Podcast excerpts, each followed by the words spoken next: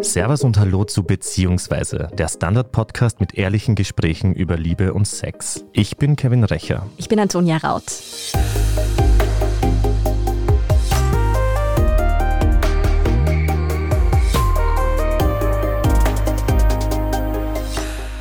Herzlich willkommen im neuen Jahr mit Beziehungsweise. Das erste Mal das ist für die allermeisten Menschen ein ziemlich großes Ding. Die ersten Küsse, Berührungen, der erste Sex.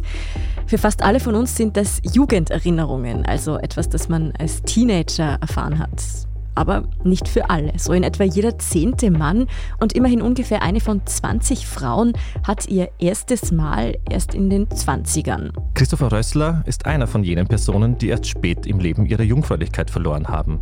Er ist 38, lebt in Wien und hatte seinen ersten Sex kurz vor seinem 30. Geburtstag. Aber wie fühlt es sich an, wenn man als Erwachsener noch keinen Sex gehabt hat, während alle anderen schon auf Dates gehen oder Beziehungen führen? Das und viel mehr wird uns Christopher heute hoffentlich erzählen. Lieber Christopher, danke, dass du heute da bist. Danke, dass ich hier sein darf. Wie bereits erwähnt, hast du dein erstes Mal mit knapp 30 Jahren gehabt. Magst du uns erzählen, was davor bei dir passiert ist? Hat es irgendwie Küsse gegeben, Intimitäten? Wie war einfach dein Leben vor dem ersten Mal? Also Dazu gibt es eigentlich nicht viel zu sagen. Ich habe es nie gekannt, ich habe es nie kennengelernt, außer ein paar Küsse beim Flaschendrehen als Teenager. Hat es eigentlich da keine Zärtlichkeiten oder keine Nähe zu anderen Menschen gegeben. Somit habe ich auch nicht gewusst, was mir fehlt und deshalb hat das nie stattgefunden. Und dann war ich in einem Alltagstrott, in einer Alltagsroutine von viel Arbeit und Studium irgendwie tief drinnen und dann hat sich irgendwie die Frage nie gestellt, ob mir das fehlt oder wann das soweit ist. Es klingt eigentlich ganz lustig, dass du sagst, da ist irgendwie das nie da gewesen. Aber wenn ich mich jetzt an meine Teenagerjahre oder auch an meine 20er jetzt zurück erinnere, man hat schon irgendwie Hormone und sexuelles Verlangen, man ist verknallt. Hast du das absolut gar nicht gehabt? Nein, also verknallt war ich in der Zeit nie. Ja, sexuelles Verlangen hat man natürlich schon, aber da hilft man sich dann selbst. Ähm, und dann war das aber auch so, dass das irgendwie sehr weit weg war. Dann war das so ein Moment der Geilheit, sage ich mal. Und dann schaut man sich Pornos an und wichst dazu und nachher schaltet man es wieder ab und löscht den Verlauf und denkt sich, das war nicht ich und so quasi war jetzt nur ein Moment. Und dann ist man wieder in der Routine und im Alltagstrott drinnen und hat das eigentlich wieder vergessen. Kannst du für dich irgendwo ran festmachen, wieso es bei dir so lange gedauert hat? Das kann ich nicht genau sagen. Ich denke mal, dass es einfach auch familienbedingt durch die Scheidung meiner Eltern vielleicht mitbegründet war, dass da einfach das Vertrauen und das zu anderen Menschen oder das Verlangen auch nach Zärtlichkeit da ein wenig gestört war. Aber es hat sich, wie gesagt, durch Schule, Studium und Arbeit einfach, ja, nicht in den Vordergrund gedrängt. Aber es wäre jetzt auch nicht so, dass deine Familie irgendwie besonders religiös gewesen Nein, wäre. Überhaupt nicht. Ich war zwar in einer Klosterschule, in der Volksschule, aber ich bin dann doch ziemlich schnell ausgetreten und jetzt überzeugter Atheist. Und die Klosterschulen sind oft die schlimmsten, hört die man ja. Die schlimmsten. du identifizierst dich ja als homosexueller Mann, wenn das richtig ist. Ja. Für uns Homosexuellen oder queere Menschen ist es ja extrem schwierig, sich vor allem in den Teenagerzeiten auszuleben, vor allem unsere Generation, mhm. weil wir sind ungefähr gleich alt. Wir waren noch nicht so offen, beziehungsweise ist auch irgendwie ein Kontrast da zwischen Stadt und Land. Glaubst du, dass vielleicht deine Homosexualität auch vielleicht ein Grund war, dass du dich erst so spät öffnen hast können? Ich denke auf jeden Fall. Das war natürlich eine zusätzliche Hemmschwelle, die ich ohne dies schon hatte. Ja, und ich habe auch sehr früh schon gewusst, dass diese Tendenz da ist, beziehungsweise irgendwo im Unterbewusstsein gewusst. Und ja, irgendwann, sage ich mal, schaut man dann eher die Männer an in den Pornos und dann nur noch quasi schwulen Pornos und irgendwie war das dann schon relativ schnell klar, aber das war natürlich dann einfach eine zusätzliche Hemmschwelle, die Nähe oder Zärtlichkeit zu anderen Personen zu suchen, weil es eben nicht die Norm ist oder nicht die Norm für mich damals dargestellt hat. Ja, Du hast jetzt erst mit 30 zum ersten Mal mit jemandem geschlafen. Wenn man mit so Freunden und so diskutiert, darüber spricht, über das erste Mal das Küssen, auf wen stehe ich, etc., Hast du da irgendwie nie mit denen mitgeredet? Ich kann nämlich von mir erzählen, ich habe meine Jungfräulichkeit auch eher später verloren. Und wenn es dann darum gegangen ist, ob ich mit jemandem was gehabt habe, dann habe ich ab und zu gelogen, weil es mir selbst ein bisschen peinlich war, dass ich erst so ein Spätsünder war. Wie war das bei dir?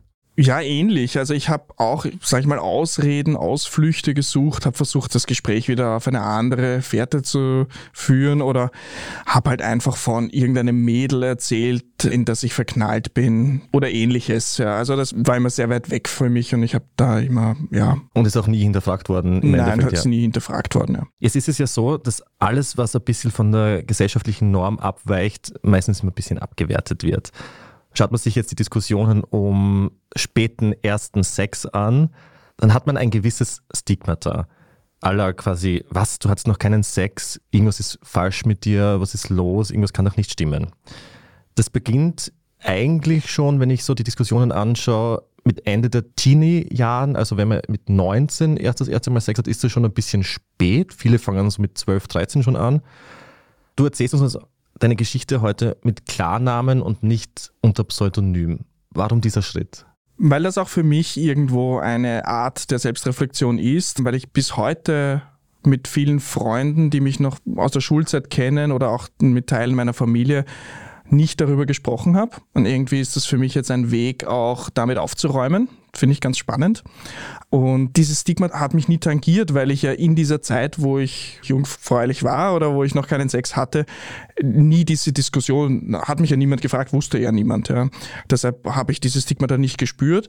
Und erst jetzt danach, wo ich mich schon vielen Menschen geöffnet habe, aber vielen Menschen eigentlich nur geöffnet habe, die ich neu kennengelernt habe, quasi in meinem nach meinem Coming Out habe ich darüber gesprochen, aber da habe ich dieses Stigmata nicht erfahren. Also die waren viele erstaunt und viele aber haben das auch irgendwie toll gefunden, dass ich ihnen das überhaupt erzähle und dass ich mich da quasi so öffnen kann. Und ich habe aber auch heutzutage eigentlich kein Problem mehr damit, das zu erzählen und erzähle das auch gerne. Deshalb sitzen wir auch zusammen.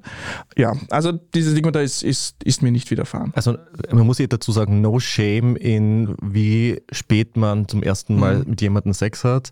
Das ist irgendwie so ein gesellschaftlicher Druck, der aufgebaut wird und über uns allen hängt und total absurd ist finde ich meiner Meinung nach. Viele wünschen sich im Nachhinein ja auch, sie hätten sich vielleicht selbst nicht so unter Druck gesetzt oder auch von anderen nicht unter Druck setzen lassen. Ist dir das auch schon passiert, dass du Leuten davon erzählst und die sagen, wow, ich hätte eigentlich auch lieber länger gewartet? Nein, nicht direkt, aber ich kann das durchaus nachvollziehen, dass man sich selbst diese Frage stellt. Ich kann dazu auch nur sagen, ja, wenn die Zeit bereit ist, dann ist die Zeit bereit. Also niemand anderer sollte irgendwie diesen Zeitpunkt vorgeben und man soll sich auch nicht da beirren lassen in seinen Emotionen und dann einfach, ja, das tun, was man gerne möchte. Ich finde sowieso dieses Konzept der Jungfräulichkeit ein bisschen ein absurdes Konzept. Ich weiß nicht, wie du das siehst. Mhm. Dieses, ich weiß, es ist ein großer Schritt, es ist für jeden ein großer Schritt, aber es ist nicht dieses weltumwerfende, weltverändernde Ding. Vor allem auch ist es nicht so dieser ich weiß nicht, wie es immer dargestellt wird. Das ist quasi immer das Wichtigste, was man als junger Mensch machen kann. Also für mich war jetzt nicht der Sprung, diese Jungfräulichkeit zu verlieren, ein Riesenschritt, aber natürlich alles, was damit zusammenhing. Ja, also quasi Coming Out, erstes Mal, erste Beziehung, erstes Grinder Date, das erste Mal mit jemandem darüber sprechen, das erste Mal meiner Schwester davon zu erzählen. Also alles das zusammen war natürlich für mich unfassbar aufregend und ein Riesenschritt, der aber, sag ich mal, immer noch andauert, der immer noch irgendwie für mich Grenzen überwinden lässt. Aber ja, ich glaube, alleine so quasi dieses erste Mal ohne diesen ganzen Anhang drumherum ist not a big deal. Das kann ich nur bestätigen, meins war extrem langweilig. Und ich habe auch nur gedacht, auf das habe ich jetzt 24 Jahre gewartet. Also come on. Also meins war sehr kurz. Und das noch dazu.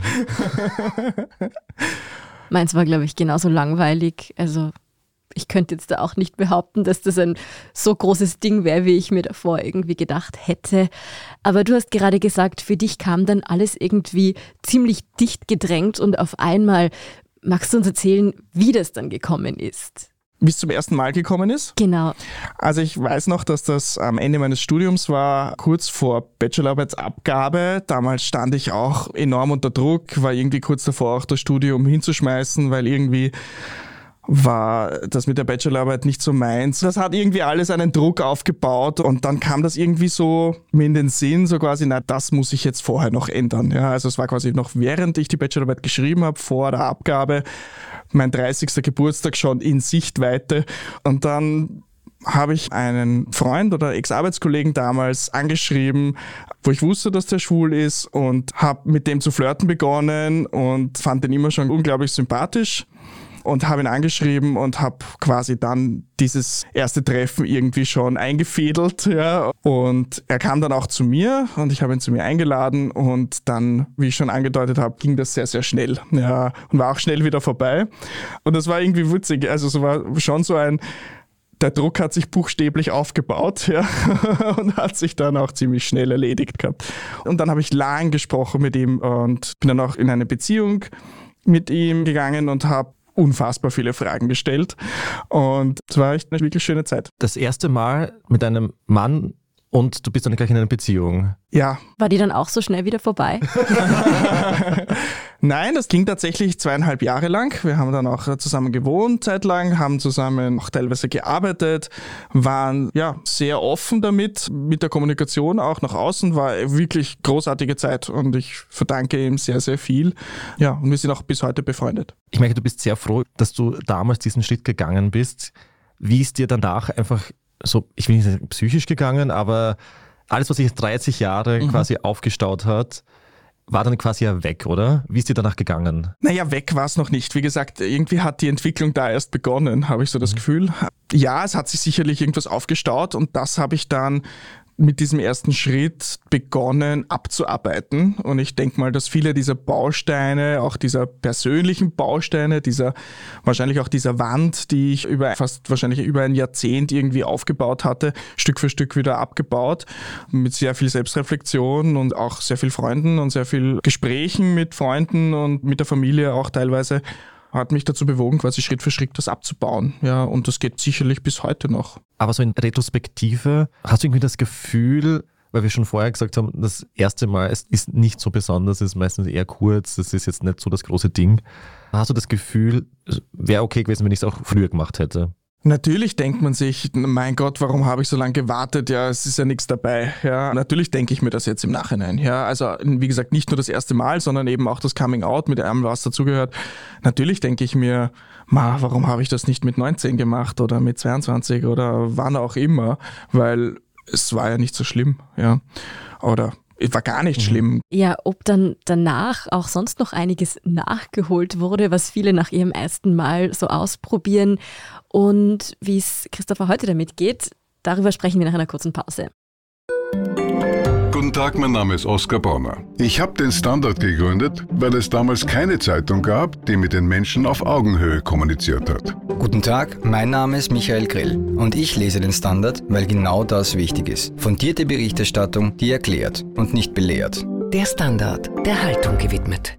Wir sind zurück mit Beziehungsweise und was mich jetzt interessiert hätte, das erste Mal ist ja meistens erst der Beginn einer ziemlich experimentierfreudigen Zeit. Also bei mir war es zumindest so, ich war zum Beispiel auch mit demjenigen in einer Beziehung, mit dem ich mein erstes Mal hatte und war dann aber trotzdem neugierig auf, was es da eben sonst noch alles gibt und habe mich dann auch in den kommenden Jahren eher ausprobiert. War das bei dir auch so, auch wenn du dann doch schon ein Stück älter warst?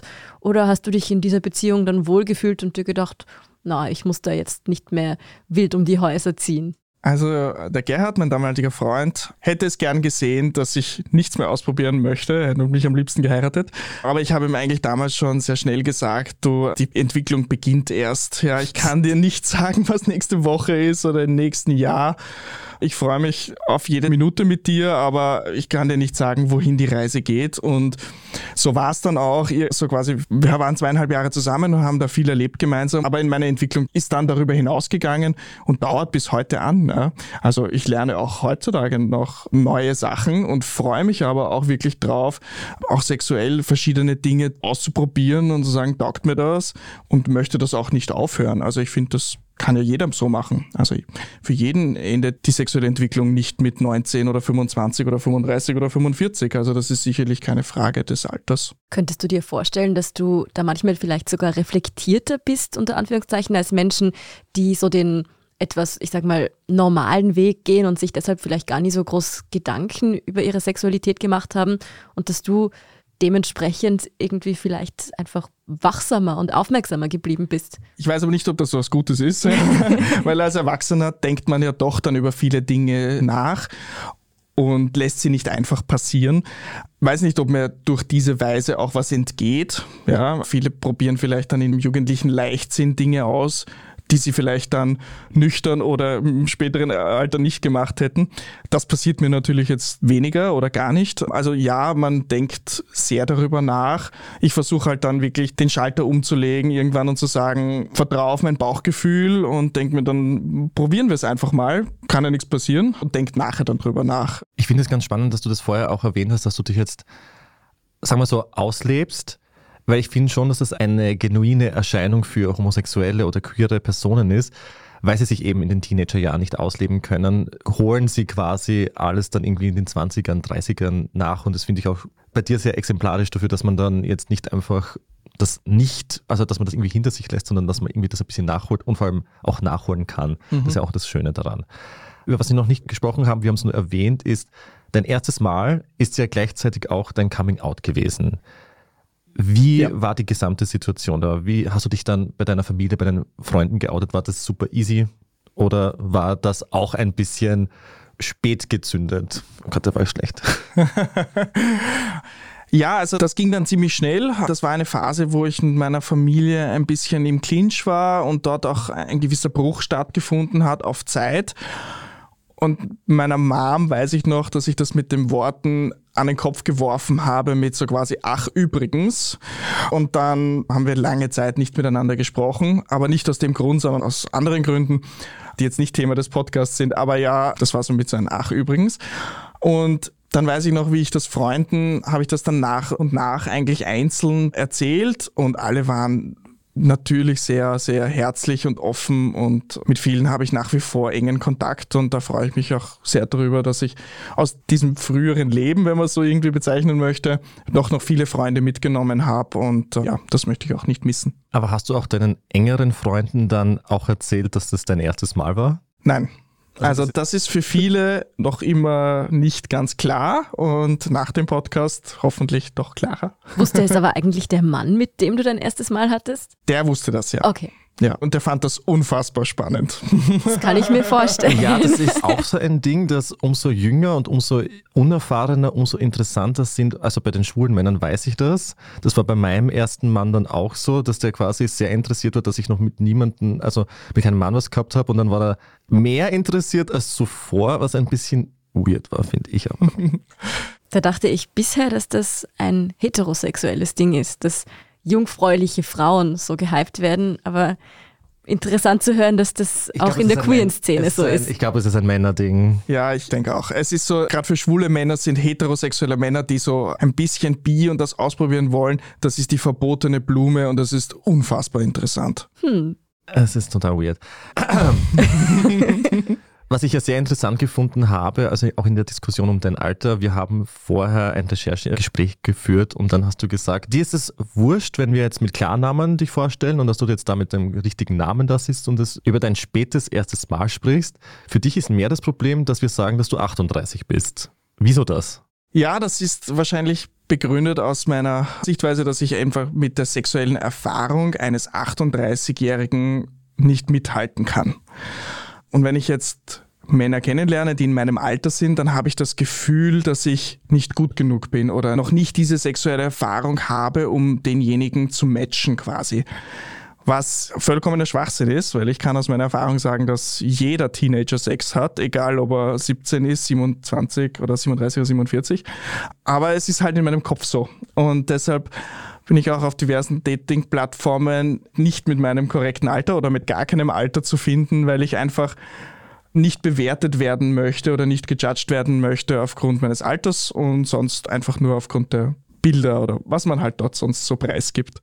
Mir kommt auch oft vor, dass wenn man selbst nicht übertrieben viel sexuelle Erfahrung hat, was ich doch auch ein bisschen nachvollziehen kann als jemand, der immer eher lange Beziehungen und nie jetzt so groß wilde Phasen hatte, dass es einen selbst viel mehr belastet als die Menschen, mit denen man Beziehungen eingeht und man deshalb oft auch nicht unbedingt weniger beziehungsfähig wäre oder irgendwas. Aber ja, ich kann es gut nachvollziehen, dass das ein seltsames, oder was heißt seltsames, aber ein etwas einschüchterndes Gefühl ist. Das heißt aber, du bist noch auf Dating-Plattformen aktiv derzeit. Ja, also ich bin nicht in einer Beziehung, okay. falls das die Frage ist. Zuhörer und Zuhörerinnen. So, wie ist es jetzt, Sex zu haben? Kannst du ein Resümee ziehen von acht Jahren Sex? Es wird immer aufregender. Es wird immer aufregender. Ja. Oh, okay. Jetzt machen wir irgendwas falsch, keine Ahnung. Solltest du mehr offen sein, Kevin, für Neues. Okay, also du bist derzeit am Daten und Single. Hattest du nach dieser Beziehung mit dem Mann, mit dem du dein erstes Mal hattest, dann nochmal eine Beziehung oder warst du seitdem unterwegs und hast dich ausprobiert? Sagen wir so, ich habe viel erlebt. Ja, ich habe auch einen Typen noch sehr längere Zeit gedatet, sage ich mal. Es war ein bisschen so ein Jahr lang on-off und hin und her und wir haben viel erlebt gemeinsam und noch sehr, sehr gut befreundet. Einer meiner besten Freunde im Moment und das freut mich sehr, dass wir da noch einen Weg gefunden haben, einer anderen Art von Beziehung, sage ich mal, einer freundschaftlichen Beziehung. Aber es war jetzt nicht keine fixe Beziehung, wahrscheinlich im klassischen Sinne. Wobei ich auch sagen muss, dass ich von diesem klassischen Weg der Beziehung im Moment sehr Abstand nehme, weil ich finde, dieses Label, dass man sich da sich selbst und dem Partner oder überhaupt dieser Situation aufpickt, ist mehr hinderlich als förderlich. Es gibt meiner Meinung nach verschiedene Formen in tausend Farben und Formen von Beziehung und das muss nicht immer Schema A oder Schema B sein, wie man es halt gewohnt ist. Das finde ich interessant, weil mir kommt vor, jetzt während gerade der Pandemiezeiten sind sogar die überzeugtesten Singles irgendwie ein bisschen mürbe geworden und hätten dann doch gern jemanden so fix und monogam, erlebe ich zumindest in vielen Fällen. Mhm. Bei dir ist das nicht der Fall. Der Wunsch ist nicht da, nein. Ich habe das so mitbekommen, dass die ersten im Lockdown wollten sie zusammen sein und sobald der Lockdown vorbei war, waren auch die Beziehungen vorbei. Das kann natürlich auch sein. Gefühlt ist Österreich seit zwei Jahren im Lockdown. Aber klar gab es Typische On-Off-Beziehungen dann. Genau.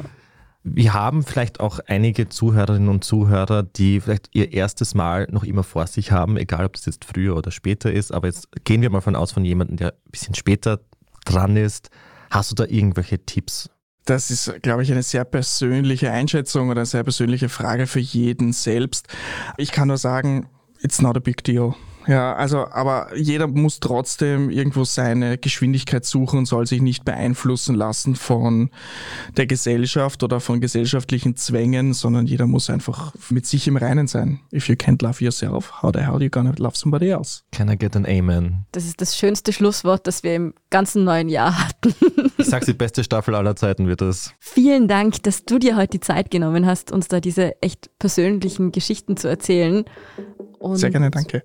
Das war es auch schon wieder mit Beziehungsweise. Wir sagen vielen Dank fürs Zuhören. Wir würden uns freuen, wenn ihr uns eine 5-Sterne-Bewertung hinterlasst. Wir sind auf Apple Podcasts und auf Spotify zu finden und sonst überall, wo es Podcasts gibt. Also abonniert uns gern und wenn ihr Themenideen, Fragen oder Vorschläge habt, dann schreibt uns gern eine E-Mail an podcast.derstandard.at. Danke dir nochmal, lieber Christopher. Danke, dass ich da sein konnte. Und wir hören uns das nächste Mal. Bussi Baba. Ciao.